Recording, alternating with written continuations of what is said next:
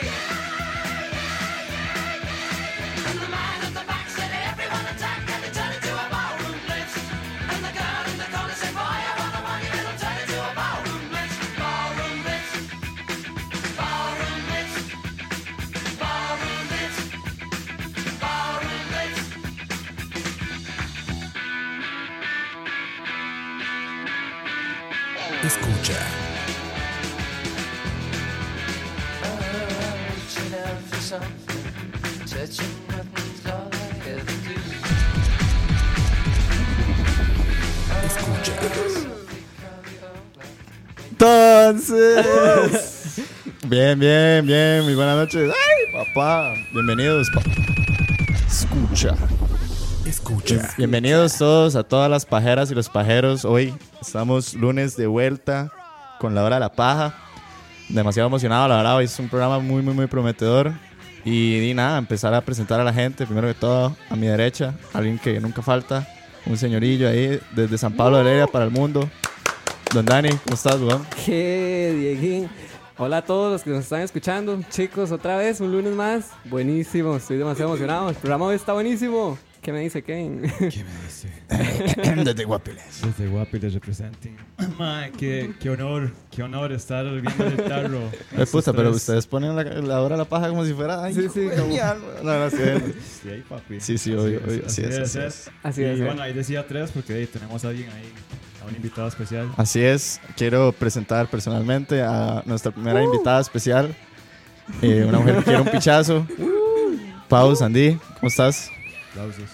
Hola, soy Rob. Tengo problemas de voz, lo lamento. Cambiamos a Rob Rob, por que una le chica. cambió la voz ahí. No, No. muchísimas gracias. Hola a todos. Hola. A todos los A pajeros todos y los las que nos pajeras. Están escuchando y gracias por invitarme. Todos los que Bien. nos... Escucha. Exacto.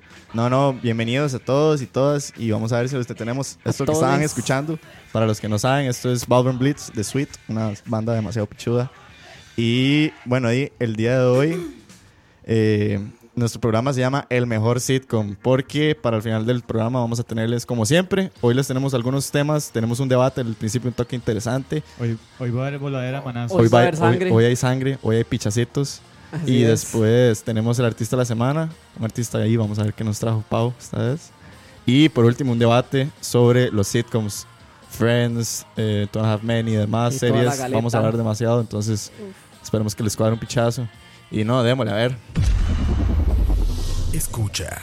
Man, ¿y qué pasó entonces con la Academia de los Oscars esta semana? Mío. Pónganos al día. Ha, ha- ha sido una semana muy interesante. No, ni siquiera una semana. Esto fue, si no me equivoco, el viernes que salió la noticia. ¿El viernes? ¿Fue el viernes? Creo que sí. Sí, no, no, no ha pasado tanto tiempo. La verdad sí estuvo un toquecito más reciente. que eh, la Eh, que vean, Academia la actualidad escucha. de las Artes y Ciencias Cinematográficas de Hollywood decidió agregar una nueva categoría a sus premios, la cual ha causado muchísima controversia, ya que muchos encuentran innecesario Sí. o como con poco valor tal vez Ajá. agregar esa categoría. Sí, exactamente. Sí, hubo mucha polémica. Sí, entonces la categoría es ¿ves? ¿Cómo se- cuál, cuál es el nombre oficial de Ay, la categoría? digo. Outstanding Achievement in Popular Film. No, no es esa. Best Popular Film. Best Popular no. Film, sí. Sí, Best Sí. Popular Film. Ese es el nombre completo de la categoría y la Best Popular Film. exactamente y bueno, pues el objetivo de esta categoría es premiar a las películas que lograron, bueno, es que no sé si, si solo económicamente. No, las más taquilleras sí, o sea, las películas como tipo blockbusters que logran romper récords tanto en asistencia como en taquilla. Entonces, bueno, aquí comienza el debate, chicos. Sí, sí, así es. Eh, nada más cabe mencionar por ahí que estaban mandando algunos saludillos. A la hora del saludo. Di- dice Julio que cómo cambió la voz de Robert en ese viaje. Pues sí, parece que Uzbekistán le afectó mucho. Sí, Sí, el aire. Ando con gripe. No, saludos a Luis Andrés. Saludos, Nigas. Sí, por ahí Campos que nos estuvo. Saludos a Campitos que no sé si anda por ahí, pero dice que somos, ¿cómo era? Los, los- ¿Qué negros más guapos? Que digo. negros más lindos o algo ¿Qué así. negros más lindos? Los negros más guapos de la, de la Des- des- plataforma. ajá, somos los negros más guapos de la plataforma. Y Jeffrey dice que Fast and Furious podría ganar un Oscar. Bueno, Exactamente. ahí es donde Aquí podríamos el empezar el debate. debate. Entonces, más, ok, un Oscar para premiar la popularidad. ¿Qué piensan ustedes? Primero que todo, la popularidad, ustedes dicen, bueno, el blockbuster, ¿verdad? Estas películas que vayan a ser las más taquilleras, que generen demasiado dinero. ¿Para ustedes una película demasiado taquillera es una buena película o no? Es que, es que, ma, es que digamos, hay películas que sí, que digamos, que sí logran cumplir con, con, con la calidad cinematográfica. Hay películas que la verdad no tienen el material para cumplir, o sea, para hacer Una Es película, una película de de Oscar. Oscar, ajá. Una película de. Oscar. Entonces, ma, este, bueno, a mí, a mí la verdad, esta categoría no me disgusta, pero tampoco la apruebo. Exacto. Entonces es como, bueno, no me disgusta porque... Ok. Pero, o O sea, usted- no, no te vos- cuadra, pero igual la No. aceptas. Sí, Entonces la- no estás en nada, con no sé. Es que estoy como, estoy como en un... Eh, necesito Suave. que se ponga en una posición. sí, es que estoy en un punto intermedio. Entonces, primero porque me gustaría ver una película de Marvel ganar un Oscar. Ah, y pero porque sos un Marvel Eh, fanboy. no lo sé, Rick. Sí. Sí, exactamente. No lo sé. Y la o sea, el segundo punto al que yo voy es, mae, de, se estaría como, eh, ¿cómo les digo? Se estaría eliminando como el objetivo de, de los Oscars, que es siempre Ajá. elegir Exacto. cine de calidad. Exacto. Entonces, mae, yo estoy como entre, Por- entre esos puntos intermedios, así. Por, por ahí mencionaban el, el argumento del arte. No, no, no. ¿Qué lo ibas a que- Lo decir? que, lo que le iba a decir a Kevin, o sea, ese es tu punto de vista como, de, como fan de películas tipo Marvel y así. Pero Sí. digamos ya siendo objetivo, ma, porque si ocupamos que sea objetivo, ma. Es que, digamos, hay películas, Eh, eh, hay entonces- películas muy buenas que, digamos... Pero digamos, si vos lo ves ya como Como- si fueras un, ya un espectador más, fuera de, de- de los fans, de toda la vara, como, bueno, Paulita, contanos. Eh, pa- pero sabe, para, la gente, para la gente Dale, que, dale. que no nos puede ver, Pau levantó la mano y todo. Sí, sí, Dale, es Pau, que aquí, es como, así- aquí estamos como en clases. Le voy a dar la palabra a Pau. ¿Qué me Yo- decís vos? Vean, yo sinceramente estoy igual que Kevin. Perdón, Kevin. ¿Qué? No, no, en serio, o sea, yo siento que estoy en un punto medio por el hecho de que, ma, yo también entiendo a las personas que están diciendo como, ma, yo siento que los Óscares son una, digamos, como una, un grupo selecto, digamos, Es de élite, personas, sí. a diferencia del resto del mundo, que van a elegir de acuerdo a sus conocimientos, digamos, y a sus gustos. Y eso lo entiendo totalmente, digamos, se vuelve como una vara bastante segmentada, bastante como que excluye a las personas y excluye ciertos gustos, eh, ciertos, digamos, ciertas personas que tienen gustos más, ¿cómo lo digo? Populares. Como más élite o así. o- exacto. Ahí es una hecho, élite. O sea, fue porque, Sí. de hecho, los más lo hicieron porque, por el hecho de que estaban diciendo que estaban como tratando de evadir, digamos, la cultura popular. Entonces sí entiendo totalmente a las personas que dicen como deberían de, digamos, de darle como más aplausos, por así decirlo, a las películas que están como más underrated, por así decirlo, o más bien overrated, en Overrated, este caso. en este caso. sí. Qué aplauso más grande que ser el Pero- blockbuster más grande de un año.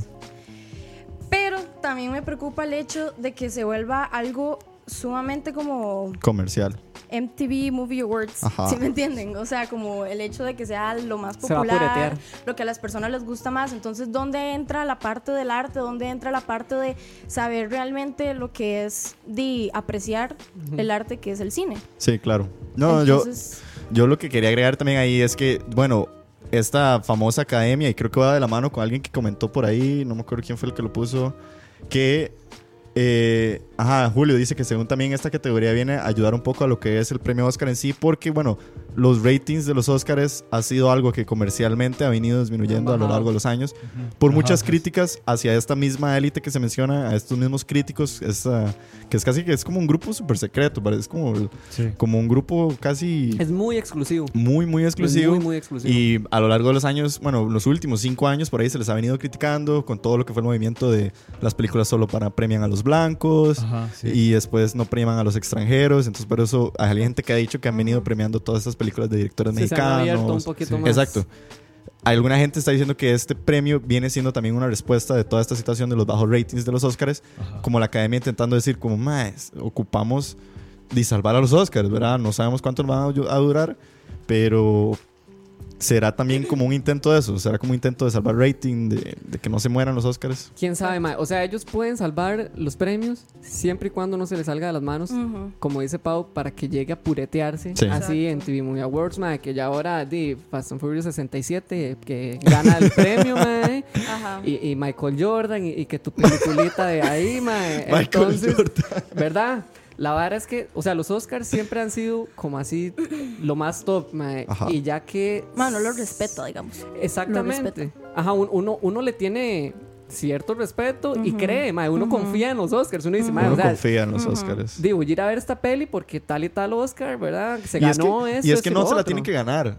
Tiene Bueno, que estar solo que- con solo nominada. que quede nominada, Ajá, sí. exacto. Es donde uno dice picha. o Incluso sea. hasta en los mismos trailers de las películas ponen eh, nominada mejor actriz, no sé qué. Y ya es como un sello, y uno digamos. es como, Exacto, mae, a la puta, tengo que ir a verla. Ajá. Pero, mae, di, yo no, no te voy a ir a ver Marvel, la Exacto. verdad.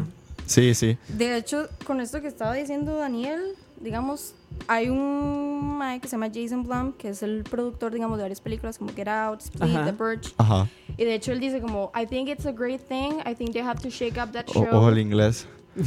Primera vez que tenemos inglés en Ay, la paja. Estoy viendo, estoy viendo. Ya no voy a decir ¿Qué nada. pasó? ¿Qué pasó?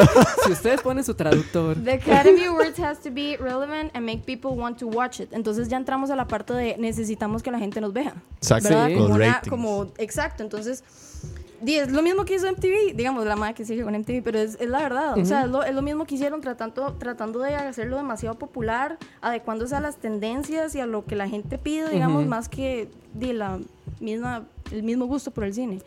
Entonces ahí es donde es como preocupante que gente que incluso está en el mismo ámbito del cine pida como Pida eso. tenemos que hacer lo que sea para que la gente nos vea. Entonces, Es que- ¿cuál? quién sabe cuál será el grado de urgencia que hay Para el sello. para hacer eso. Sí, Sí, para conseguir ese incluso eh, que digan como más es que yo quiero que mi película obtenga ese sello o algo así. Kevin, ¿qué más vas a decir? No, yo quería dar un dato que en la próxima transmisión de, de los Oscar va a haber un cambio. Ah, sí, que- como que Ah, hay... Son varios, de Sí, son varios. varios. Este es uno, Este es uno de, los, más tantos, polémicos. ajá. Exactamente, que va a haber un límite de tres horas de duración para mejorar los datos, o sea, los bajos datos de la audiencia. De hecho, van a quitar como las presentaciones de la mejor, Ajá. mejor el mejor Ah, va a ser, va a ser más de la corto. Van a quitar las presentaciones de la música en vivo, digamos, como el Oh, año pasado shit. que hicieron como Coco, Ajá, etcétera, Sí, etcétera. no, siempre tocan las canciones nominadas. La- Exacto. Sí. Y a mí sinceramente es algo que yo lo espero demasiado. Sí, es un chuzo.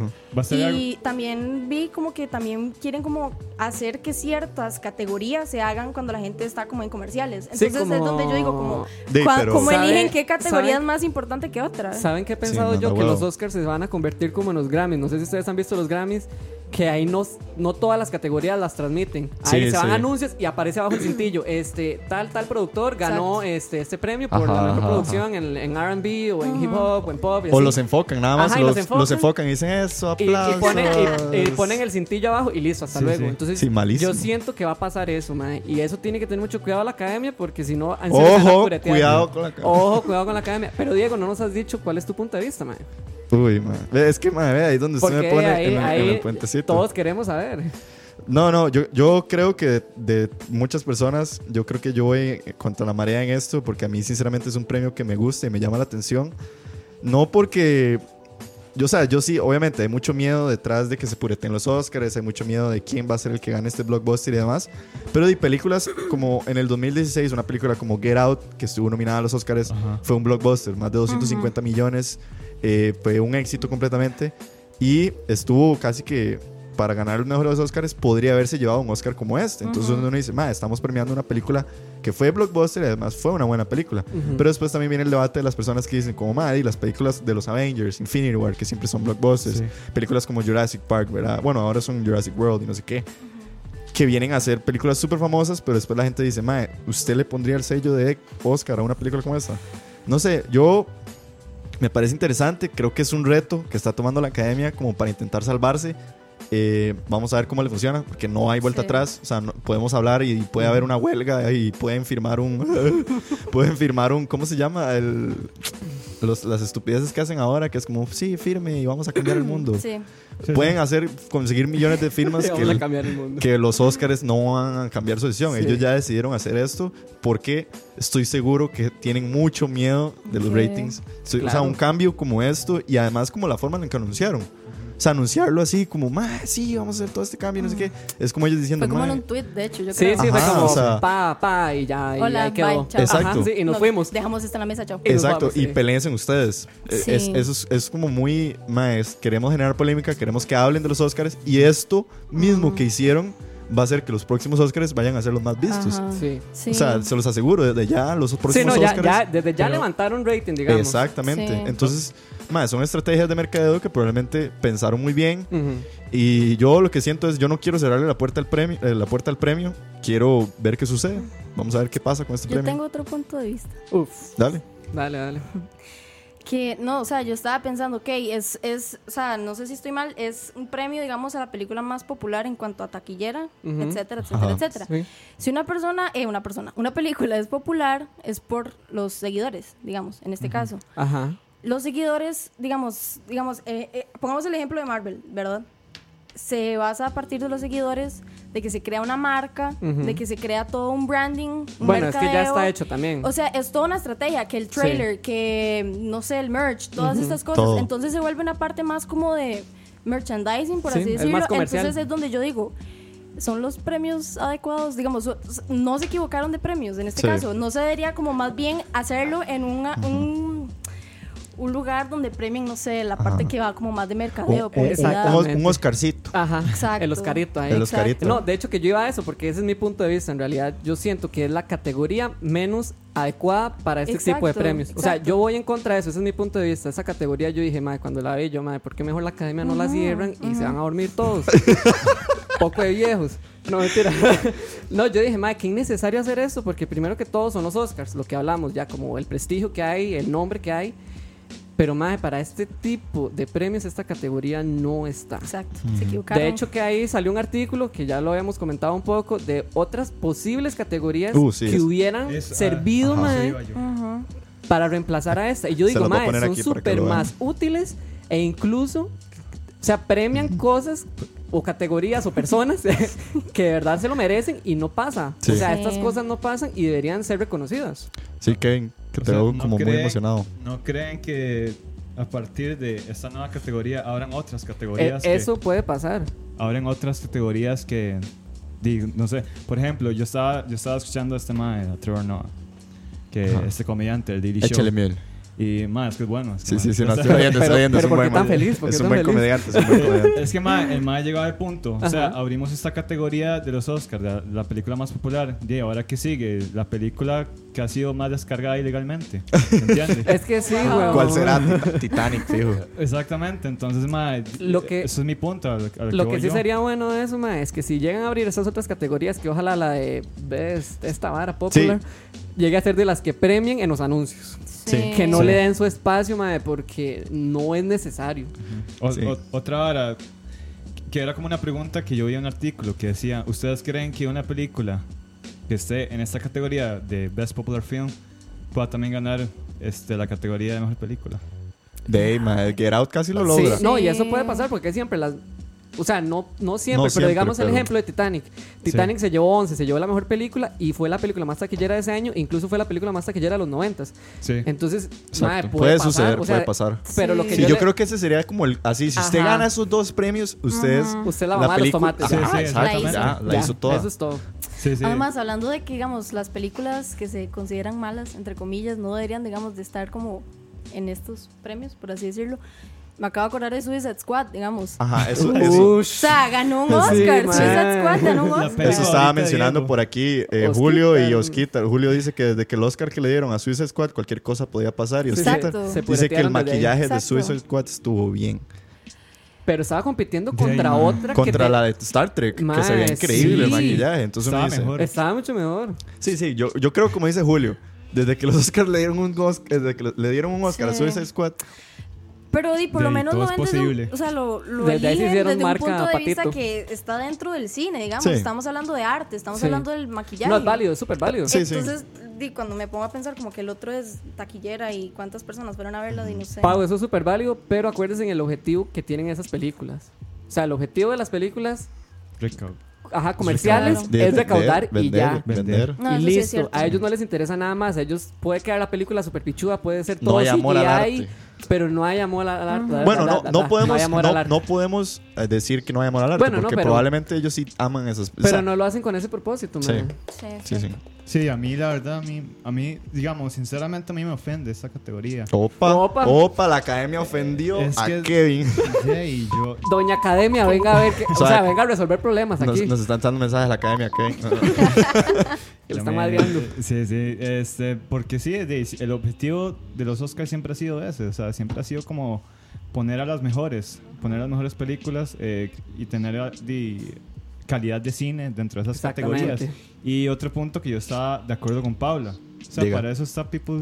People's Choice Awards. Exactamente. Para eso está O incluso, o incluso los Globos de Oro, que son como la antesala de la vara, Exacto. mae. Para mí los Globos de Oro hubiera sido perfecto. para Exacto. Sí, ahí exacto. calzaría perfecto porque ahí se ve tanto tele como cine de cualquier tipo. Ahí Sí, puede estar lo más comercial hasta lo más élite de arte independiente, lo que sea, mae, entra ahí. Exactamente. Y los MTV Muy Awards, o sea, gana Fast and Furious. Ca- siempre. ca- ca- quiero Gana la rescatar. roca. Sí, gana la Roca. La Roca, mejor actor. Sí, exactamente. Bueno, di, es el mae que más plata le genera en Hollywood.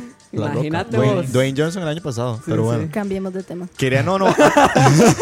Quería antes de irnos rescatar este artículo que compartió por ahí Daniel, que está muy tuanis, por si lo quieren buscar, está en IndieWire, que son como siete categorías de Oscars que la academia Necesitan necesita. ser creadas. Entre esas categorías, mae, bueno, Daniel rescata una categoría que de- debería de existir, como lo es el Best Casting Director, Sí, señor.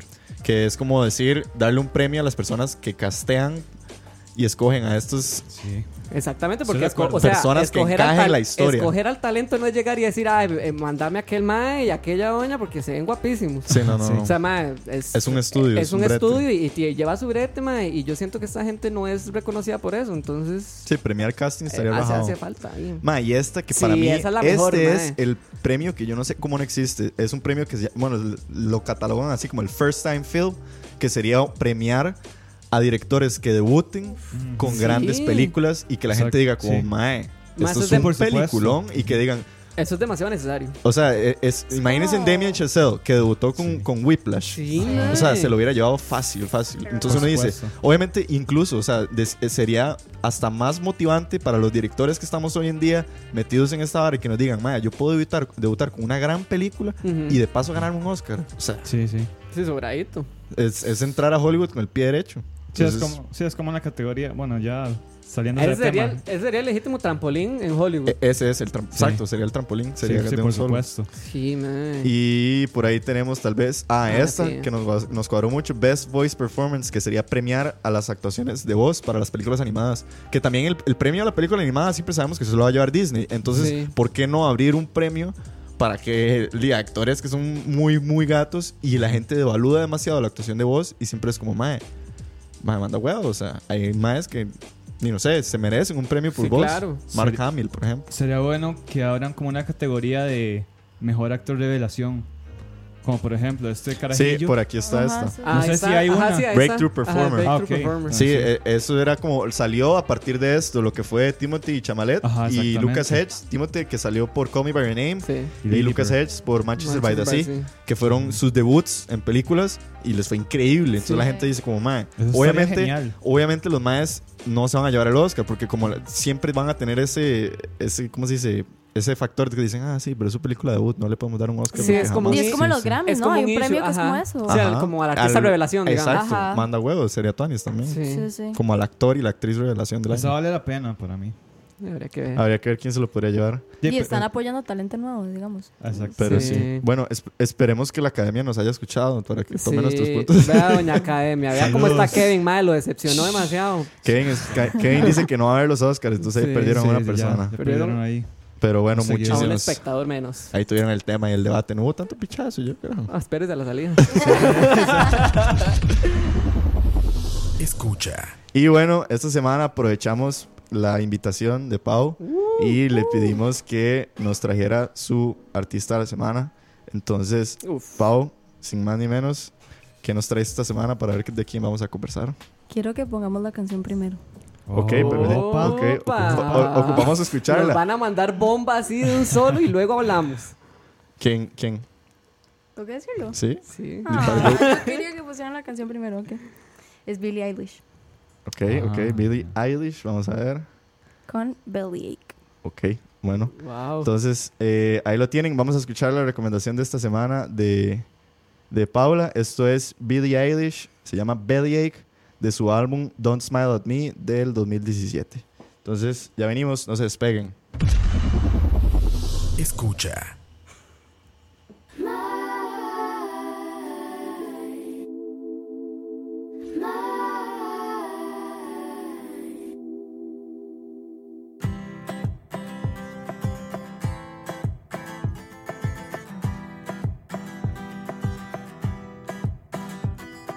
Sitting all alone, mouth full of gum in the driveway.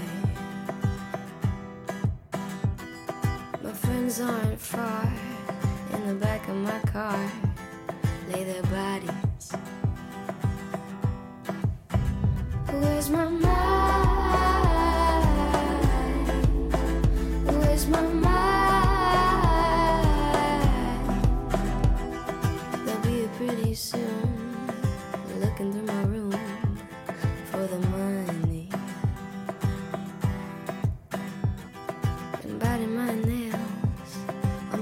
Go to jail.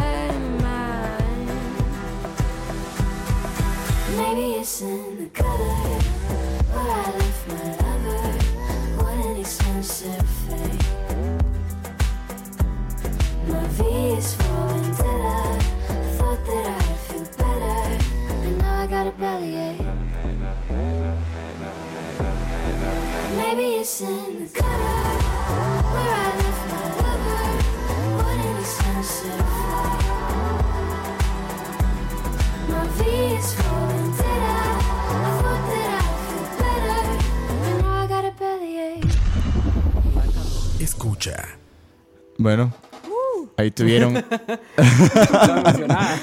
debut, debut, debut, debut, debut. Bien, bien. Eso fue. eh, ¿Qué clase? Dice Jeffrey Araya. ¿Qué clase de Britney es esta? bueno, no, eso era Billie Eilish con la canción Bellyache. Pau, ¿qué nos contás? Hola.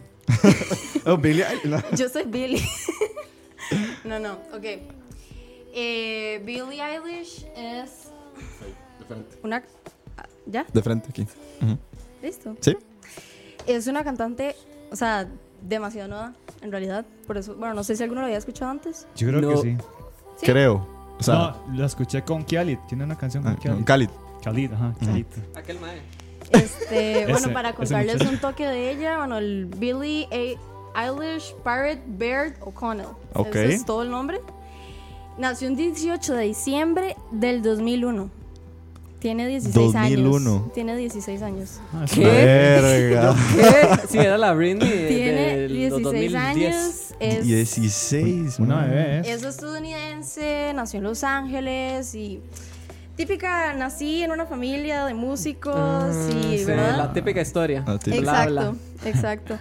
Y, y no, básicamente, ok, esa es la historia de ella. Eh, ella empezó como escribiendo canciones con el hermano, el hermano tiene su propia banda. Ujú. Y como que ella cantaba y toda la cosa y tenía como un profesor de baile, digamos, ella bailaba y así. Entonces él le dijo como, ¿por qué no me escribes una canción para hacer una coreografía? Ok. Y ella junto al hermano escribieron esta canción que está sonando, Ocean Eyes. Esto que están escuchando es Ocean Eyes. sí. Ocean Eyes, y este, la escribió con el hermano, toda la cosa. Y en el 2015, eh, no, perdón, en el 2015 la hicieron y en el 2016 la subieron a SoundCloud, simplemente, o sea, Ajá. La Sí, tiraron, como, como muchos otros artistas. como, exacto, como cuando, su- no sé, sale una canción y es como, madre, compártala en Facebook, no sé qué, para Ajá, que la gente ajá, la escuche, no sé qué. Y ¿Qué? al día siguiente, al día siguiente, Dice Jeffrey Araya, 16, oops, I did it again.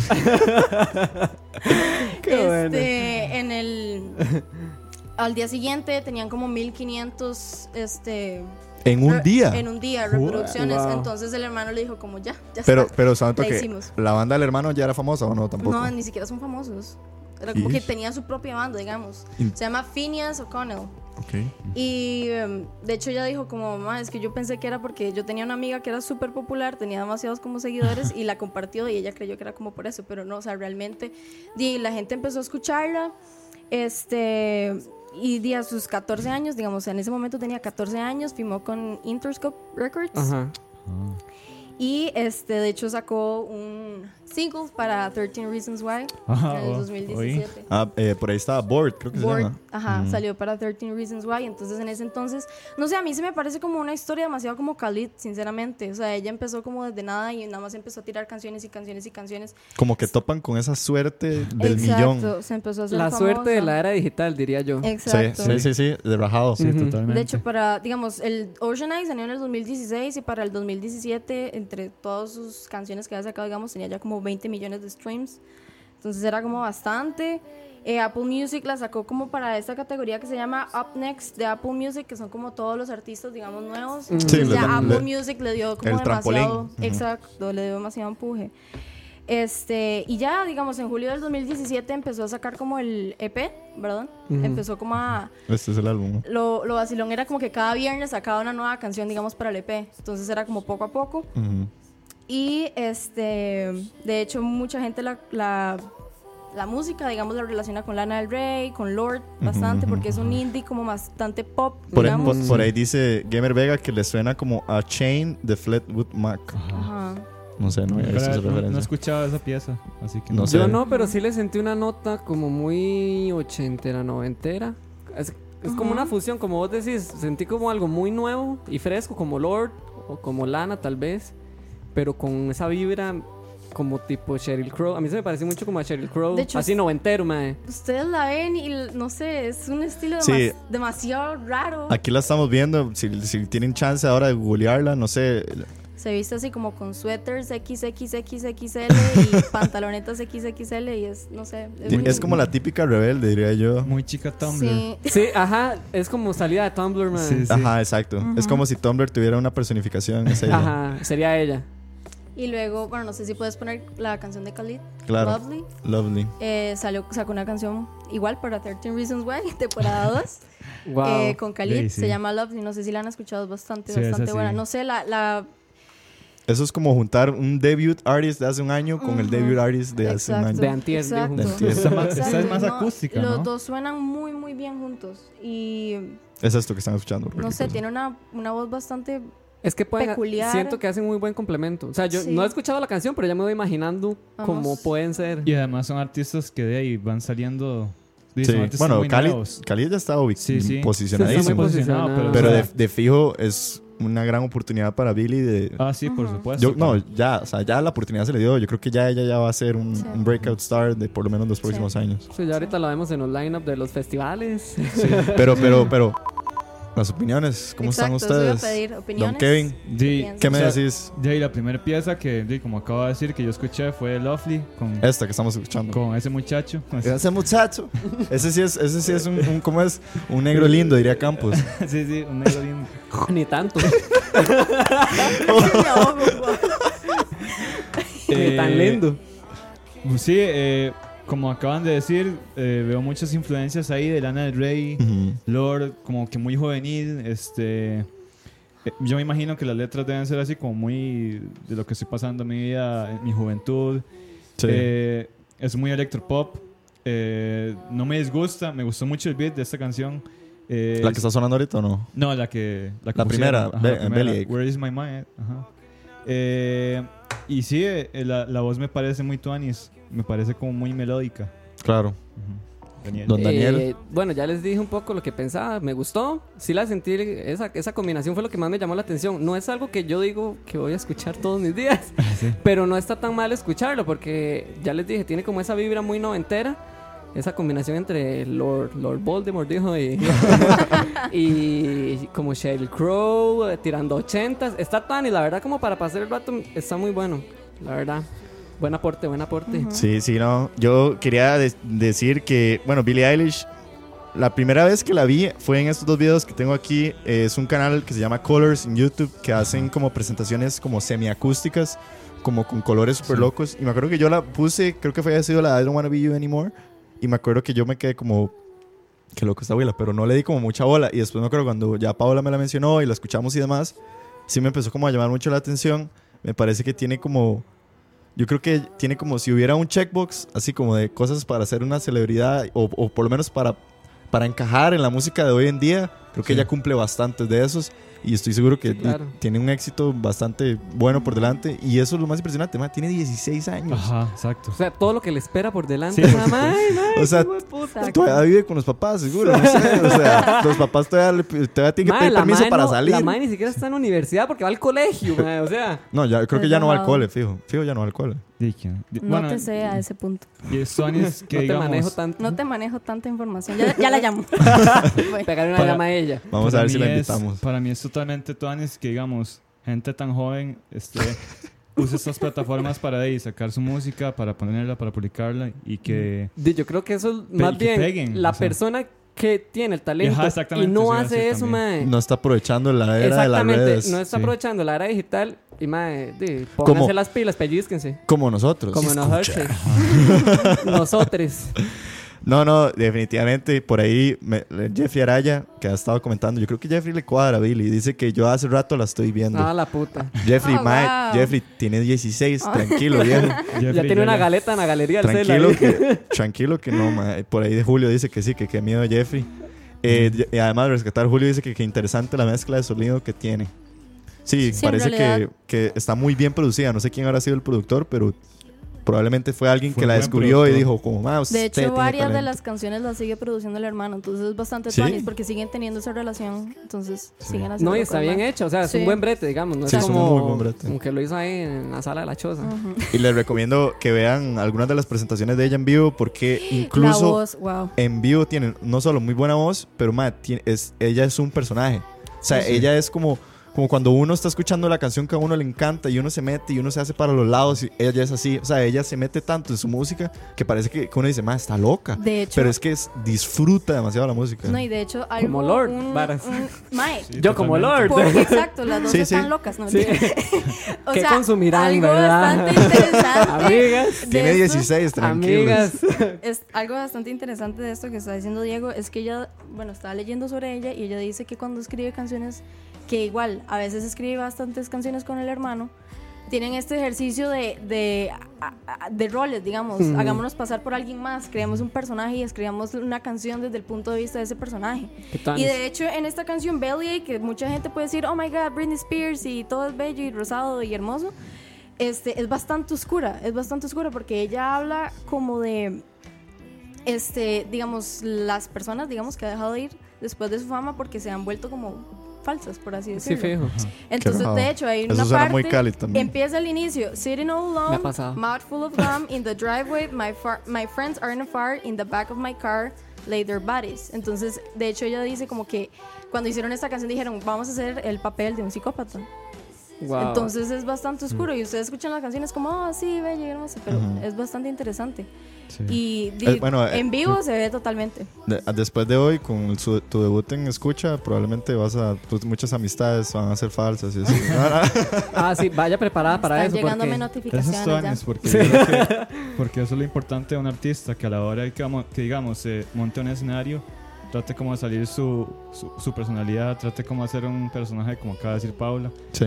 Sí. y trate como de expresarse, trate de hacer el, el escenario como su mundo. Y hay que hacer lo que dice Julio, escuchar la canción al revés para comprobar si es satánica. Sí, eso haremos ahora. cuando- si no, Muy buen este, aporte porque... Sí, Sí, bravo. Bien. Mensajes subliminales ahí. El Sí. álbum en sí, bueno, no sé, voy a seguir hablando del álbum. pero- Dale, ¿no? Recomendalo. El álbum, o sea, en sí van a escuchar desde canciones como Belly hasta unas que son así totalmente low y qué está pasando. O sea, ella habla desde depresión hasta desamor, hasta amor, hasta problemas como de eh, estándares de belleza. Es bastante vacilón. O sea, como que habla mucho de la sociedad y, y no sé, para que le pongan atención. Y Los ojos del mundo de, una, de una chiquilla de 16 años. Sí, eso es lo que iba a decir. Sí. Sí. me impresiona que hable de esos temas tan profundos teniendo 16. Sí, Amiga, ¿qué le esperará a los 20? De ahí. pero sí. Vamos a es- estar observándola entonces. ¿Verdad? Muchas gracias, Pau. Buen aporte. ¿Dónde estaban los aplausos? No. Se imagina está, saber está, manejar ahí esta mae, se imagina. Escucha. Y bueno, ahí tuvieron ustedes. Entonces, sabe, para volarme ya, Billy, se te acabó tu tiempo. Y poneme ahí el intro de. Sí, sí, suave, suave, suave. No, no. Ahí eh, producción, en controles, digo. controles. Debúteme en nuestra última sección del día. Ahora sí viene el round. Escucha. El round número 2. Ay, Jesús. Viene Sí, la voladera. viene. No, mentira. Como les habíamos comentado al inicio, les traemos sitcoms. Así es. Uf, Ahí tienen. Escuchen nada más. Esos skills de Control Master, gracias Julio. Sí, son antes, buenísimos. Antes de saltar a, a esa última parte, nada más mandar unos, unos saludos a las La personas que están conectadas ahorita. Saludos a Jeffrey que anda por ahí, a Denise. Ve, con esta música es como si todos fuéramos amigos. obvio. saludos a Fabián, saludos a Oscar Campos, a Salvador Gómez, a Juan Alonso, a Manuel Sánchez, a Cunetza, a Fabricio Zúñiga, a Luis Diego Zamora, a Luis Andrés Zulate, a Pamela Orozco. Pa- mi- Sí, Pame. Pame. Saludos a Pocora, Pocora. A Robert que anda por ahí. Robert, pon atención, gon.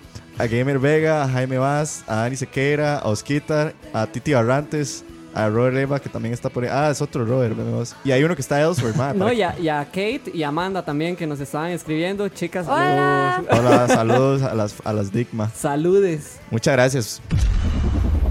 Ahora sí, Dani. Escucha. Démosle, démosle. Entonces, sitcoms. Para la gente que eh, no sabe lo que es un sitcom, ¿quién me podría definir? El sitcom viene de eh, situation comedy, ¿no? Sí, Exacto. señor. Ajá. Este, bueno, son ese tipo de programas que envuelven como la vida de, las, de los personajes y pues cosas que les pasan en un sentido tal vez humorístico.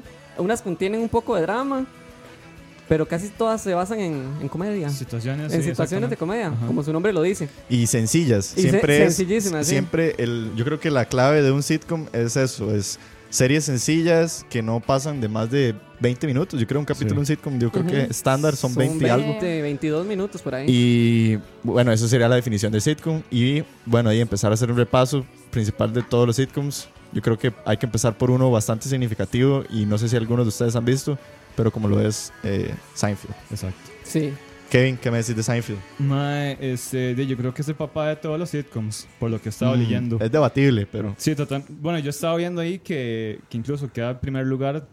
Sí, este, hay un ranking y- ajá. y quedó O sea, en primer De hecho, en todos los rankings. En todos los sí, rankings está en primer lugar. Primero Sí. está Honeymooners, está también eh, Cheers. Y, el clásico bajo de Seinfeld es lo que están escuchando. Y Seinfeld supuestamente destrona todas esas. Ujú. Sí, Seinfeld es de las, eh, las series de sitcoms, creo que de las más premiadas. Y Seinfeld fueron nueve temporadas, desde 1989 hasta 1998, con personajes como Ju- Julia Louis Dreyfus, Michael Richards, Jason Alexander y nada más y nada menos que Jerry Seinfeld, Seinfeld, ¿verdad? ajá. Llamado a ser uno de los padres de la comedia, de los principales impulsores de lo que fue el stand-up en Estados Unidos, ayudó muchísimo a todo el crecimiento del stand-up y la comedia. Y bueno, Seinfeld yo no puedo decir que la he visto toda. Roa, que tal vez creo que ya se fue, pero podría decirnos más. eh, la defiende a alma y espada porque dice que está súper bien escrita, que es una serie que de, me marcó mucho hito Ujú. y yo creo que cabe recomendarla. No sé, para los que nunca han visto Seinfeld. Yo, yo no la he visto, pero sí quisiera saber, siempre he tenido esa duda de qué es lo que la hace tan especial, Exacto. qué es lo que llama tanto la atención. Bueno, no sé si alguna de las personas que nos están Sí. escuchando nos puede tal vez ahí ayudar con eso, si la han visto, que nos digan qué tiene Seinfeld especial Ujú. para que sea así como, wow, man. Sí, es que dicen que es como, eh, como la pensión, pero no tan bueno. Ah, wow. Ya me perdiste. No, no, la es- pensión sin patrocinios. Y cada- Dice Jeffrey Araya que este, este tema es cero polémico. Todos saben que la pensión es el mejor sitcom ever. Pero Sí. no, ma, se- Sí, no, yo no. quiero dar un dato de Seinfeld. Dale. ¿Cómo, que- cómo fue creada? Eh, bueno, para los que no saben, Larry David, que es como. es un veterano de la comedia, Ajá. Eh, fue el creador de, de Seinfeld. Bueno, fue el que escribió el guion. Eh, un día estaba con Jerry Seinfeld eh, por New York, Nueva York y se empezaron a hacer empezaron a hacer chistes sobre los productos de un supermercado. Y en ese momento Larry dijo, "Madre, ¿por qué no hacemos un show de eso? O sea, de burlarnos de las cosas más pequeñas. O sea, de varas tan, tan cotidianas. Sí, de cosas simples. Exactamente. Y bueno, así fue como empezó la serie. Ajá. Y ahí poco a poco empezaron a, a, a reclutar Claro. varios, varios actores. Sí, yo, yo creo que, de, o sea, de todas las series que vamos a mencionar, podríamos dedicar un programa entero. Entonces, Sí, por hay que ir como pasándolas y repasándolas todas, las que podamos. No sé, Dani, ¿qué vas a decir, Seinfeld? No, no, que yo creo que aquí es donde viene la principal definición del sitcom, porque de la situación puede ser X, puede ser cualquier cosa, Ajá. no ocupa mucha elaboración, Ujú. pero que nos dé risa. Y llega el punto. Y llega al punto, exactamente. Entonces, Y ahí viene la pregunta que les voy a dejar para que lo piensen para el final. Que si, Oh, el, wow. que si el Wow. sitcom es buena televisión o mala televisión. Se las dejo para que lo piensen. a ver y para la dicen. gente también ahí. Y para la gente ahí que quiera comentar si, si eh, el sitcom es buena o mala televisión. Sí. Por ahí esta, que para algunos es también uno de los principales impulsores de los sitcoms. Y yo creo que muchos de nosotros crecimos viendo lo que es Qué bueno. El Príncipe de Bel Air. Sí. Qué bueno. Con Príncipe Will Smith. Puse la versión latina además. Ay, más la mejor ve- Sí, O sea, sí. esa es otra pregunta, más. Ustedes ven en Netflix El Príncipe de Bel-Air en inglés o en español. Más, si los ven en Con inglés, Will Smith. no me hablen, mae. Yo la, Jace, yo la Hay que prefiero en ver- latino. Obvio, Sí, por mae. supuesto. Es Es que pura así fue, nostalgia, ajá, exacto. así fue como la vio uno. Sí. Para empezar. No, oiga esa voz, oiga esa voz de Will. Ya se las canto todas. Siempre tranquilo, sin prisa ni nada. No, bueno, El Príncipe de Bel Air, una, otro llamado gran sitcom que no solo lanzó al estrellato Will Smith, creo que le ayudó a algunos pagos de Sí, impuestos. exactamente. sí. Porque Will Smith está en bancarrota, mae, y debía impuestos a lo loco. Sí. Y fue como NBC le propuso esto, bueno, mae, hágaseme aquí una seriecita y con eso me va pagando todo. Mae, la serie fue un éxito. Sí, fueron ¿Cuántos seis, tem- años duraron? ¿Cuál- seis temporadas, temporadas? de Seis. 1990 Sí. al 96. Wow. Es una de las series más vistas, protagonizada por afroamericanos. Tuvo muchos cambios, entre ellos el presidente Ronald Reagan, Bill Cosby, Tyra Banks, Naomi Campbell, Hugh Hefner, Jay Leno y Donald Trump, el mismísimo presidente de los Estados Unidos. Saludos, saludos Trump. Y toca temas profundos también. Sí, o sea, Demasiados. aquí este, esta serie tra- trata de temas tanto de comedia Sí. como de drama. O sea, hace esa combinación muy tuanis porque... Y desde el punto de vista... A uno le llega igual. a uno le llega, ajá, y desde el punto de vista de la sociedad afroamericana, que también ese es como el plus que tiene, que tuvo Sí. esta serie. Y también hay como un fact que la serie iba a finalizar en la cuarta temporada, mae. Ah, yo ya sé. Y eh, fue tanto el, digamos, el boom de la serie que los mismos espectadores enviaban cartas a la NBC para que alargaran la serie. Uy. Y Wow. lo lograron con dos temporadas más y así se fue. Ah, mira. Yo siento que esta es una serie de las que son como que están como bien repartidas, o sea, no, no se extendieron mucho y tampoco Sí. como que les hizo falta, o sea, están como hechas en el, en el punto. Yo, yo debo cometer y decir el pecado de que nunca he visto El Príncipe Sí, de Bel Air. sí. Pecador. De- sí, Pecador. tengo que verla. Pero Pecado. siempre, o sea, donde sea que uno vaya, todo el mundo habla bien del Príncipe de Sí, Bel Es que es muy claro. buena serie. Es que es parte de No, la yo cultura pop rara vez he también. escuchado a alguien que diga como, más, sí, el Príncipe de Bel es pésimo". Hay otro O sea, fact ahí, Will Smith eh, no tenía mucho en actuación, o sea, el man no tenía nada de experiencia. Y que se güey. Y Sí. este, hay cosas que les ponían como en el script o en el diálogo y el mae no lo seguía, entonces el mae lo inventaba. Eso tuvo muchos problemas con la actriz que hacía de Ashley, la hija de los Banks, este, Tatiana M. Ali, que supuestamente a ella le molestaba mucho que Will Smith hiciera eso. Como que improvisara. Exactamente, pero increíblemente, vos los ves en la pantalla, mae, y hacen una dupla buenísima. O sea, a mí me Sí. encanta. Cuando Ajá. salía Ashley, mae, era buenísimo. Sí. Y estaba Will, porque los dos eran, mae, no sé, se Son lo complementaban. contrario, Sí. digamos. Pero se complementaban Sí. muy tuanis en actuación. Ma, entonces, eso era increíble, pero a ella, como persona, le molestaba mucho eso, porque Will Smith se salía de lo que, digamos, ya estaba estructurado, Veme vos. al no tener experiencia, pero bueno, le funcionó. Bueno, y Vacilón. otra gran serie de sitcoms por ahí que la pusimos al principio. Uf. Y Esta ahora sí, bueno. llamada a ser supuestamente la mejor serie de todos los sitcoms.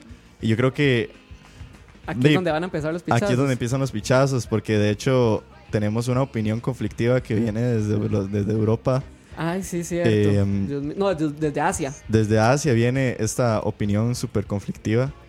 Que, bueno, están escuchando el team de Friends. Friends, esta serie que sale en 1993 con Jennifer Aniston, Courtney Cox, Lisa Kudrow, Matt LeBlanc, Matthew Perry, David Schwimmer. Cuenta la historia de estos amigos, eh, todos, cabe sacar blancos de New York, que, madre, Friends es Friends, no sé. eh, para mí es una serie con la que yo creo que muchos de nosotros crecimos viendo. Yo me acuerdo cuando en Warner a la- de las 5 a las 6 empezaban a dar Friends. Qué bueno, sí. Yo creo que yo podría hablar horas de horas de horas de Friends. Es Uno sumamente... era feliz, digamos, cuando encendía el tele y sabía que estaban dando. Exacto. todavía, uno Todavía, escucha- o Sí. sea, en la mañana, ma, es como pum, Friends. Sí, exacto. Sí. Y es de esas series que mae, son tan largas, tienen tantos episodios, tienen tantas situaciones que suceden que yo creo que uno la puede ver y la puede Sí. ver y la puede ver y siempre se sorprende. Eh, pero es ¿Qué pasó? catalogada como un sitcom que supuestamente no es de los mejores de todos. Wow. Eh, ¿Y quién nos puede explicar eso? Vamos a Tengo ver. tanta curiosidad, Dios yo mío. tengo ahí un dato a la sobre mí. Sabe que entra. Bueno, va- vamos a, Ah, a escuchar Hacer una conexión a Asia, una, conexión a Asia, Uzbekistán Uzbekistán. específicamente. Uzbekistán específicamente, Desde Dema. desde Dema. Vamos a ver por ahí si está por ahí.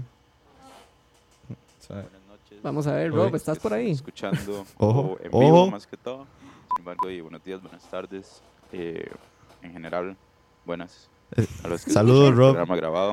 Eh, esto lo estoy grabando desde antes, no estoy ahí en, en cabina, lastimosamente. Ah. Sí, Sigo haciendo mi Me cobertura del Festival Ovejero 2018 de Uzbekistán. Uy, el Festival Eh, Ovejero. ahorita no les puedo traer muchos detalles más, eh, lastimosamente, pero cuando vuelva les voy a traer todo un reporte especial de lo que fue el Festival Ovejero 2018. Bueno, Han habido muchas cosas bonitas, muchas cosas feas, pero en fin.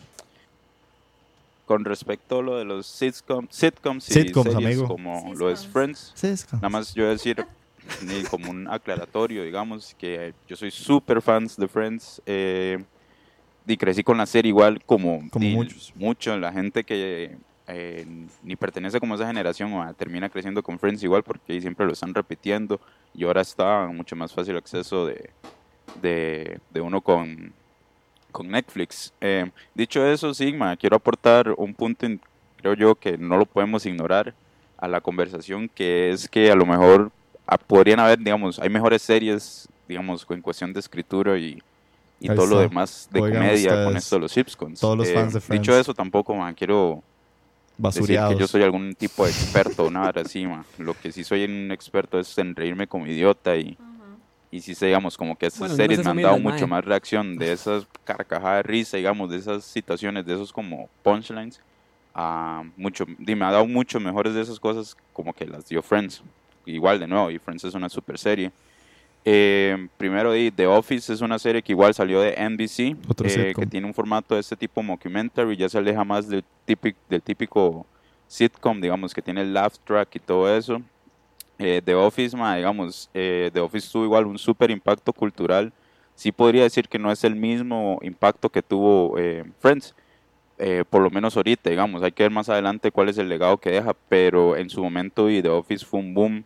Eh, la gente di, la gente lo veía religiosamente y por lo mismo, yo vi toda The Office y puedo decir que es mi serie favorita de comedia, porque, o sea, hay partes que realmente yo me he reído así, así muy ruidosamente en mi casa viendo la serie, porque más eso es lo Los que gifs. eh, te da más, pone gifs. situaciones eh, de los personajes, te los ponen en situaciones muy exageradas y son varas que dan mucha risa. Yo creo que el, el asunto con Friends es que obviamente, no sé si ya lo han hablado en este punto, pero eh, Friends, digamos, creo que a lo mejor se... eh, depende mucho de sus personajes. Entonces, los más que hicieron Friends obviamente son unos cracks, pues hicieron unos personajes muy buenos que pueden meter en un montón de situaciones. Eh, y uno se termina encontrando en esos personajes, porque hay muchas situaciones en las que uno se puede terminar en- eh, identificando con cualquiera de los personajes. En cambio, digamos, estas series, por ejemplo, ahorita como estoy diciendo, The Office, creo que, que funciona al revés. Las situaciones son mucho más exageradas y dan mucho más risa y los personajes, obvio, también son mucho más exagerados. Entonces, en general, da como un toque más, más de risa. Igual, como, como decía antes, el impacto de The Office en su momento fue un boom. Eh, eso lo digo más que todo porque hay un formato que tiene Friends que ya está muriendo, que es este como el típico sitcom en un set con el laugh track Ajá. que si ustedes, di, creo que les voy a cagar la serie, pero si ustedes ven Friends y se enfocan en, en el laugh track con las risas estas de fondo, eh, si, se, si, se enfoca, si se enfocan de verdad en eso, puede ser, di, la verdad, un toque Hay- hay molesto, videos en YouTube, digamos, quiero aportar ahí, tratan de no ignorarlo, track. quitan eso a la serie, la serie se vuelve muy incómoda, entonces es como Sí. un recurso que inclusive, si lo notan, ya no se está usando, ya, ya no hay sitcoms de ese de ese formato que peguen tanto como pegó Friends. Creo que la última sitcom que pegó así y ya murió, o ya está muriendo, fue The Big Bang Theory o Two and a Half Men, digamos. Dicho eso, man, lo que quería aportar era básicamente eso, digamos, que eh, para mí, y creo que igual es un punto que no podemos eh, ignorar, es, es como di, estas series de Office, Modern Family, Parks and Recreation, que tiene este formato de mockumentary, man, ha sido un boom en, digamos, en, el- en la parte como de comedia, y, y lo digo yo porque yo realmente he visto estas series y me he explotado así de risa muy, muy ruidosamente, igual como, como les decía yo ayer que estábamos hablando de esto por, por WhatsApp, que hay muchas cosas de Friends que son, dice, se apoyan mucho en estereotipos, igual muchos eh, de sus personajes. Eso era nada más lo que yo quería aportar, porque creo que es importante no, no, no dejarlo de lado. Igual, al que me esté escuchando, si no ha visto The Office, si no ha visto Modern Family, si no ha visto Parks and Recreation, todas estas series, se las recomiendo. Muchos de los escritores de, de estas series se repiten. Y lo mismo, ma. O sea, a mí honestamente me da mucha risa y bueno, no sé qué opinan. Entonces, vuelvo con ustedes allá a Costa Rica. Yo seguiré aquí desde Uzbekistán. eh, cubriendo Chao, el Rob. Gracias. Rob, Eh, ya casi por vuelvo. informarnos desde. Uzbekistán. Ahí está su Ahí está lo que usted más deseaba. No, bueno, ahí, ahí tienen la opinión de, de Robert Leiva Que es desde un experto Uzbekistán. en la materia. No, un experto en la comedia, dirían. Sí. Eh, no, yo creo que el punto que dice Robert es sumamente Sí, es válido. súper cierto, man. O sea, ¿qué dicen ustedes, Friends? Sí, man, es una serie alrededor de personajes y las situaciones Sí. siempre son las mismas. O sea, a lo Sí. largo de nueve temporadas, las situaciones siempre son las mismas. Las O sea, mismas, sí. ¿Qué pasó? ¿Qué Friends pasó? sigue siendo mi serie favorita a pesar de todo lo que digan, digamos. A pero, pesar de todo lo que da Robert. sí, Robert, gracias. No, no, pero en serio, o sea, va a ser siempre mi sitcom favorito, pero exactamente por lo que dice Rob, digamos. Siento que en sí, digamos, no sé, a mí sí me gusta la comedia de la serie, no sé ustedes, a Sí, mí sí me gusta, a mí sí me da risa. Pero a mí lo que me encanta son los personajes. Digamos, ustedes ven y, y sí agarran como esa tendencia de hay un estereotipo de personaje en cada uno pero le ponen algo como muy suyo, algo muy diferente con lo Sí. que ustedes dicen, como, ma, este ma tiene algo raro, pero al mismo tiempo ustedes se identifican, digamos, uno dice, como, ma, mi favorito es, no sé quién, mi Sí, porque favorito soy es, no sé igual quién". a tal o... Ajá. Y incluso a mí me pasaba, ma, mi favorito es, no sé, Joey. Y dos temporadas después, ma, mi favorito es Chandler. Entonces, o sea, como que uno se identifica con, con los personajes y eso es lo que, para mí, lo más tuanis. Y, no Están sé. súper bien escritos. Son Yo muy creo bien que, hechos. yo creo Sí. que esa es como la clave de Friends. Ujú. Como Si uno se fija en los, en los arcos de las historias de los personajes, hay arcos que son sumamente complejos. Como yo creo que el mejor arco de un personaje es el de Chandler. O sea, Chandler es el único en toda la serie de Friends que siempre tiene un trabajo estable, va como cumpliendo sus, sus metas, o sea, rompe su estereotipo de no me gustan las mujeres, se termina casando con una, trabaja en algo que no le gusta, decide dejar su trabajo y cumplir su sueño y se hace publicista. Sí. O sea, es como un personaje que uno logra ver a lo largo de tantas temporadas que empieza como a todos estos pasos. Entonces sí, o sea, definitivamente Friends no es el mejor sitcom, No, No. para nada. pero tal vez tiene muy personajes Pero en mi corazón, icónicos. Ah, no, sí, en mi corazón es el número uno. Sí. Siempre va a ser el número Además de que es algo súper vacilón también, vacilón, es que cada personaje es indispensable. Sin- sinceramente para mí, no sé si a ustedes les pasa como viendo X sitcom que ustedes dicen como, si quitaran ese personaje a mí sinceramente me valdría. Yo siento que, que sí, es- ya me va a llegar a pasar porque yo estoy viendo The 70 Show. Y Ok. Sí, otro ahí me, muy me famoso. spoilearon que uno de los personajes principales deja de salir en la última temporada. Ok. Entonces desde ya estoy, y todavía me faltan como cinco temporadas para terminarla, pero desde ya estoy como psicoseado en que en el momento en que llegue a hacer falta este mae, Hueva, ya. va a ser una cagada. Sí. Bueno, yo le digo Kevin. desde la perspectiva mía que yo soy una persona que no he visto Friends. He visto capítulos Ujú. salteados. Kevin, Pero estás no fuera de la hora de la Pero, pero Ok, digamos, bueno, eso, eso es un No, buen no. punto de vista, Es porque digamos, punto, ¿qué pensás vos viendo los capítulos así a lo random? Y concuerdo muy, mucho con, con lo que dijo Robert y con lo que dijo, bueno, con lo, con lo que dicen ustedes, que muchas veces la gente se identifica en esos personajes. O sea, en las situaciones en las que están esos personajes, mucha gente se ve ahí, por así decirlo. Entonces yo creo que ese es como, como el gancho de la serie. Que, o sea, que la gente simpatiza con Chandler, que la gente simpatiza, no sé, con la torpeza de, De Joey. de Joey. Eh, entonces, ma, yo creo que sí, no es el mejor sitcom, pero yo siento que a Friends sí lo hace como un sitcom, como uno de los mejores sitcoms de, de la historia. Como, sí, como diría Julio Sandoval, Friends ganaría la categoría popular de sitcoms. sí. Sí. No, de hecho, es que O ya- sea, no gana el mejor sit- sitcom, pero gana probablemente los más Exacto. populares. Es, es entretenido para ver. O y sea, está la- bien hecho, digamos. Exacto, Está y- bien hecho. Y la gente, sí, es que ¿quién no va a amar Friends? Bueno, yo le digo, pues, todo el mundo ama Ujú. Friends. Entonces, ma, yo creo que sí, sí es un buen sitcom, pero no está entre los mejores. Yo creo que ahí es donde para mí siempre va a quedar y yo- el, el punto de vista de que el- la televisión viene del cine, el cine es un arte y los, los artes todos siempre son eh, de perspectiva y gusto. O sea, Sí, es son subjetivos. subjetivos 100%. O sea, un artista puede hacer una canción, puede hacer una obra de arte que él la, la hizo pensando en esto y a vos te transmite otra cosa y a vos te gusta por esto y esto. Siento que termina siendo, las series terminan siendo así.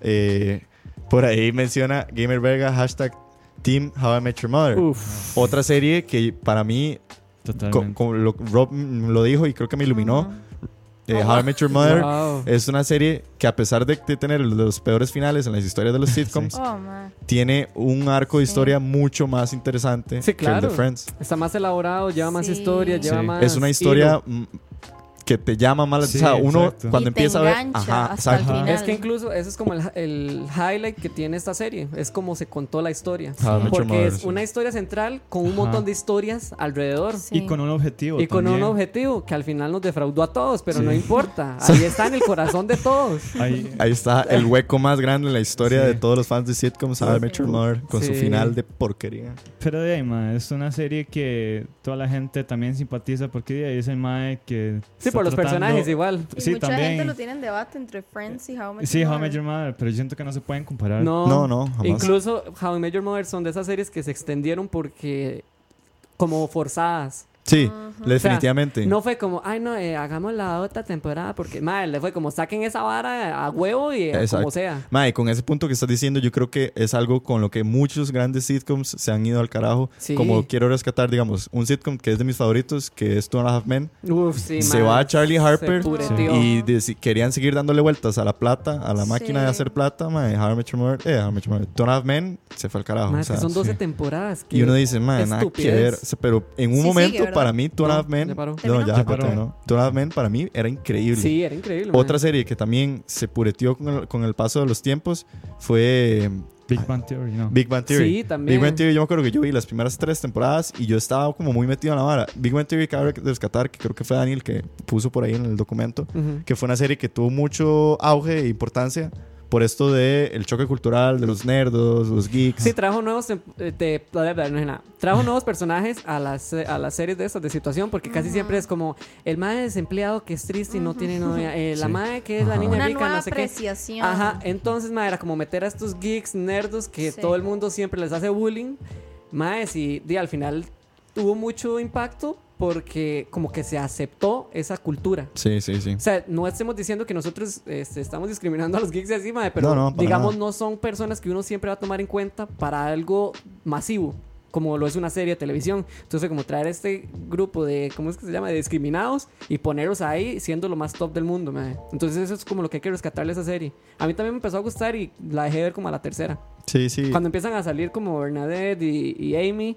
Y ya Se- después se fue muere. como, bueno, chao. Sí. Y lo Sí. peor es que sigue al aire, mae. Sí, todavía Sí, está. aún. Viene otra temporada. Supuestamente más. Howard va a tener un hijo y yo como, ¿qué? Pero sí. Uy, ¿En ¿la serio? Sí. Mae, sí. Sí, Howard, sí. Ho- Ajá, eh, Howard Wolowitz. Harold ¿El judío, Wolowitz. ves? Ajá. Ajá, va a tener un hijo y no sé qué. Mae, Yo, no. "Mae, qué putas. Ve, esos están extendiendo a la, a la fuerza, man. Si nos fuéramos al lado de los premios, hay una de las series más premiadas en la historia de la televisión y es un sitcom como lo es Modern Family, Ujú. Ajá. llamado a muchos a ser uno de los mejores sitcoms. Ahí ya sí podríamos Sí. debatir que es uno de los mejores sitcoms, no solo por las audiencias que jala, pero también por lo premiada que ha sido. Sí. Ahí podríamos uno decir que estamos tocando uno de los mejores sitcoms en la historia. Modern Family, no sé qué piensan ustedes de Modern Family, con la famosísima, ¿cómo es que habla Sofía? Vergara. Hello, Diego, how are you? How are you? sí, yo no he visto Modern Family, pero sí me, me llama mucho la atención este formato, como el que decía Rob, que yo no tenía tampoco la menor idea cómo se llamaban estos mo mockumentary, ¿cómo fue que dijo Rob? Mockumentary. Sí. Ajá, mae, Ajá. esa ahora me parece súper chiva porque me da más gracia y se ve súper como muy casero. Como, Se ve, Sí, es sí. súper como, casero. como que. Sofía Vergara y Ed O'Neill estuvieran ahí, ahí atrás de mi casa discutiendo. es, demasiado tuanis. Sí. Sí, el montaje es genial. Sí. ¿Qué? Yo tampoco he visto. ¿Cómo no, weón? y mi primera impresión fue como, "Man, ¿qué es esa estupidez? Es, es que es muy estúpida. Es súper estúpida. Sí, totalmente. Pero, o sea, no me ha pasado como. No me ha llamado mucho la atención, pero Ma, ya que han- dan sus puntos de vista y también llega otro punto importante, lo que es como el, el impacto cultural que ha tenido esta serie. Exacto. Sí, mae. Y La- bueno, la que ha sido muy, cri- muy criticada. ¿verdad? Sí, la protagonización de las mujeres que le dan en Modern Family. ajá. Sí. El hecho de las familias eh, LGBTI, no sé qué, porque una de las principales Ajá. familias Sí, es, son es- homosexuales. son Sí, homosexuales. homosexuales. Después tenemos al típico señor como viejo verde que está con una Ajá. latina en Estados Unidos que es como ma, la típica familia, no sé qué. Y es todo este golpe hacia el, hacia el modelo tradicional de las Sí, es familias. un choque Exacto. en cultural. un sitcom, un choque cultural contra la tradicional eh, Costa Rica, tradicional Estados Unidos y es algo de los golpes culturales que dan los sitcoms. Sí. Es un no- mix bastante loco porque Sí. es como una forma de mostrar la realidad, digamos, de las familias, que es lo que más le llama la atención a la gente, de una forma muy exagerada. Sí, sí. Sí, Es muy exagerado, pero al mismo tiempo uno dice como, ja, pero de es esa forma. Exacto. dice como, "Ma, Pero es es que de cierto". esa forma se logran identificar las personas, porque ya no es como solo un personaje, es la familia. Uno es como, ma, yo conozco una Y familia es- que es así, o mi familia es así. Porque uno quiere ver, o sea, a uno le interesa todas las familias que salen. O sea, no es como que uno dice como, ah, es que las otras son, todas son protagonistas. todas. Sí, está muy bien hecha. Es muy, muy buena. No, y yo creo que aquí podríamos seguir hablando de más series como eh, recomendó Rob, The Office, por ahí a los que nunca han visto Will and Grace, que dicen que es súper Sí, buena. Full House, buena. Full House, un Full clásico House. también. Full. House. Full genial. Community. ¿Cómo se Sí, llama el personaje serie. principal de Full House? El personaje El son señor tres. que me habías dicho. Son Bob. Saget. Ah, yo- Eh, John John Saget. Sa- no, Saget. No, Es- es Bob Bob Saget. Saget, Bob o John Saget. Stamos. But John Stamos. John No, Stamos, el el otro. tío. El Es tío el Jesse. otro. Ujú. El otro. Ok, No, sí, el, el papá, el de, de Mary Kate. David Ajá. Coulier. Él, No, de hecho, Bob Saget. él de Saget, hecho sí. es la voz Sí, de, John Stamos, de. Ted No, en Bob How I Met Your Mother. Saget. Ah, él es la voz de Ted. Bueno, él, es- él es la voz de Ted Viejo. Sí. Sí. Ted viejito. Sí. Paola me estaba, me Y bueno, ahí. Eh, los Locos Lo Adams, sí quiero- los Monsters. Ah, bueno, Alf, quiero rescatar que ahora que hablamos de Modern Family, yo, no, yo no, no tenía ese dato porque yo tampoco he visto Modern, eh, Modern Family. Es. Ed O'Neill, que sale en Modern Family, pero él fue el protagonista también de Casados con Hijos, de Married with Children, otro sitcom que también es muy bueno. Ajá. Mm. O sea, el Casados con es hijos. muy buen Sí, por actor. ahí lo dijo alguien en un comentario. Creo que fue. Y yo sí recomendaría ver Married with Jeffrey Araya, Children, sí. maes. Es muy buena, es súper polémica y es muy avanzada para la época que Sí, era. Cansados con Hijos. me- yo, sí la, yo sí la recomendaría. es muy por ahí buena. me habían dicho que sí, fue súper polémica para la época. Tiene por un todo lo humor que muy significó. fuerte, sí. 11 temporadas son. Jue- Sí, 11. 11 Sí. temporadas. Ajá. Y, y Cheers y Frasier, que para muchos también es una, son de las mejores sitcoms que han habido y catapultaron muchos de los modelos y las estructuras de personajes. En fin, sitcoms, para llegar a la última discusión, ¿por qué son tan criticadas? ¿Por qué hay gente que no las aprecia? ¿Es buen TV o, o es mal televisión? ¿Qué dicen ustedes? Suelte, suelte. No tengan miedo. ¿Es mala Eh, televisión o es buena televisión? O sea, el, el punto de vista que yo entiendo de las personas es que tal vez no es muy elaborado, Mm. digamos, no tratan demasiado, pero, Sí, no, no es tu Breaking Bad, no es tu Lost. o sea, yo no, yo no justifico, o sea, para mí Sí. no es una justificación para decir que es mala televisión por el hecho de que para mí la televisión tiene muchos públicos y además de que las personas no tienen, o sea, tienen muchos moods, por así decirlo, no solo como en general, sino incluso en el día. Sí. O sea, yo puedo llegar a mi casa y decir, hoy tengo ganas de nada más sentarme a comer y ver algo rápido. Sí, sí. Entonces siento que es por eso que a mí me gustan los sitcoms. Es, es comedia rápida, que va al grano, que a vos te entretiene por un rato y ya, puedo seguir con mi vida después de eso. Dice Julio, es buen entretenimiento. Sí, claro. Sí, Exacto, es eso, muy, muy yo. buen entretenimiento. Y siento que el, el budget en este sentido, digamos, no es como algo que deba importar o que tantas elaboración tiene. Entonces, Yo iba a decir eso. Este. ¿Qué pasó? No, no. eh, es buen Primero, es buen entretenimiento. Segundo, hay, hay series de, hay sitcoms donde los personajes están muy bien construidos y hay temas que son, o sea, te- temas profundos. Sí. Eh, por ejemplo, volviendo a Seinfeld, donde son gente que en realidad es mala, por así decirlo, dentro de la sociedad, Sí, son, pero es gente son que trata, ajá, pero es gente tratando de ser buena, Ujú, pero no le sale bien. Exacto, Entonces ellos crean estas situaciones eh, trágicas como en una comedia. exacto. Entonces yo creo que mucha gente tra- se trata de identificar en esas, eh, en esas realidades de la vida cotidiana. Sí. Entonces para mí sí es, sí es buen, sí sí es buen, este, sí es buena televisión Ujú. por esos dos puntos, la verdad. ujú. No, y yo quiero decir, rescatar algo que dice Robert 409, escribir una comedia puede ser fácil de las cosas más difíciles. Y yo creo que viene muy de la mano con lo que decís, Kevin, que los sitcoms tienen, no es cualquiera el que escribe un buen sitcom y que tiene tanto éxito, porque es lograr tocar temas tradicionales, Exacto. temas de todos los días, o incluso temas profundos y convertirlos en comédicos, convertirlos, convertirlos en entretenimiento. O sea, cómo hacer que la vida diaria de una le entretenga a otra persona. Porque si, a mí, si yo me pongo a contar el día a alguien, una persona probablemente va a decir, madre, qué bostezo de día. Sí. Pero un sitcom lo que logra hacer es que el día de una persona se vuelva entretenido. Ajá. Sí, Entonces, mae, no es mala televisión, más bien creo que tiene su, su arte, tiene su toque. sí. Definitivamente no es, como dice Pau, no tiene grandes presupuestos, no vamos a esperar grandes dramas, no vamos a esperar grandes act- actuaciones, pero vamos a tener buen entretenimiento, comedia. Algunas comedias son bastante buenas Sí. y hay arcos de historias que a pesar de todo son interesantes. No, y que al final uno la termina pasando bien. Sí, yo Ajá. creo que ese es como el- Ese uno es de los punto. principales Ajá, objetivos, es por como pasarla bien. Y también igual, para dar mi punto de vista, y yo concuerdo con ustedes también, lo que sí, para ya pasar, digamos, a la, a lo, al siguiente punto, que hubiera sido como que hace una sitcom buena, aquí es donde ya como por tercera vez he podido apreciar esto en, una, en un sitcom, que son los personajes. Ajá. O sea, porque ya he llegado a identificarme con un personaje. Entonces, ¿a, tal, ¿a qué punto estoy yo para yo poder hacer eso? O sea, vea el tan buen elaborado que están los personajes que una persona llegue a identificarse Exacto. Con uno de ellos. Entonces, un- ahí es Claro. cuando yo digo, mae, claro, una- o sea, está bien hecha esta sitcom. Para que yo diga, Sí. mae, es que yo me siento como este mae porque solo estas cosas me pasan y así, mae. Entonces, sí, sí. yo creo que eso es lo que hace una sitcom buena, la Sí. creación del personaje, porque Ajá. a Sí. pesar de que las historias, digamos que son débiles, o tal vez la forma en que se cuentan, porque no hay mucho desarrollo, el que mantiene eso es el personaje. Entonces, ya con solo que el personaje esté bien hecho, la sitcom va a estar buena. Tal vez no lo va a garantizar, pero va a tener un buen resultado.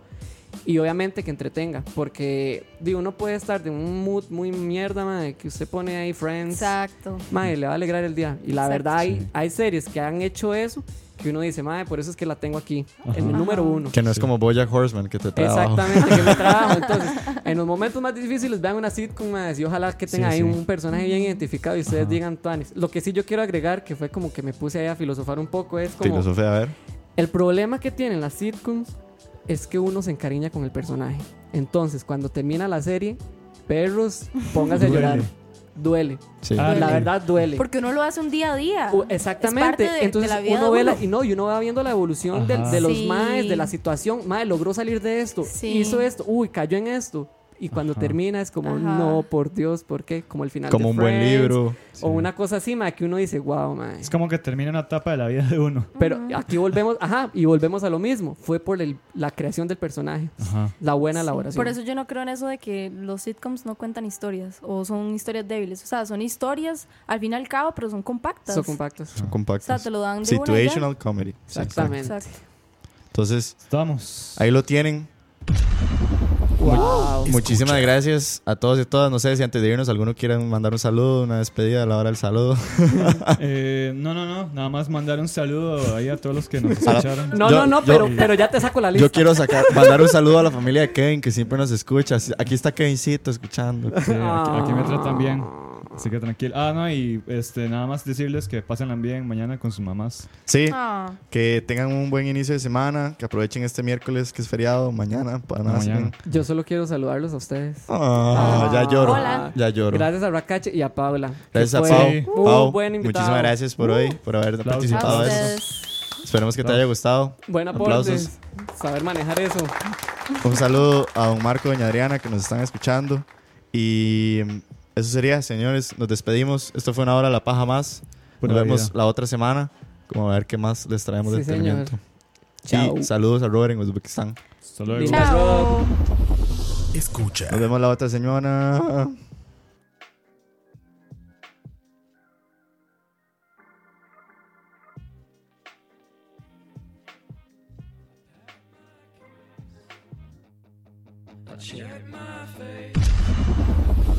Escucha.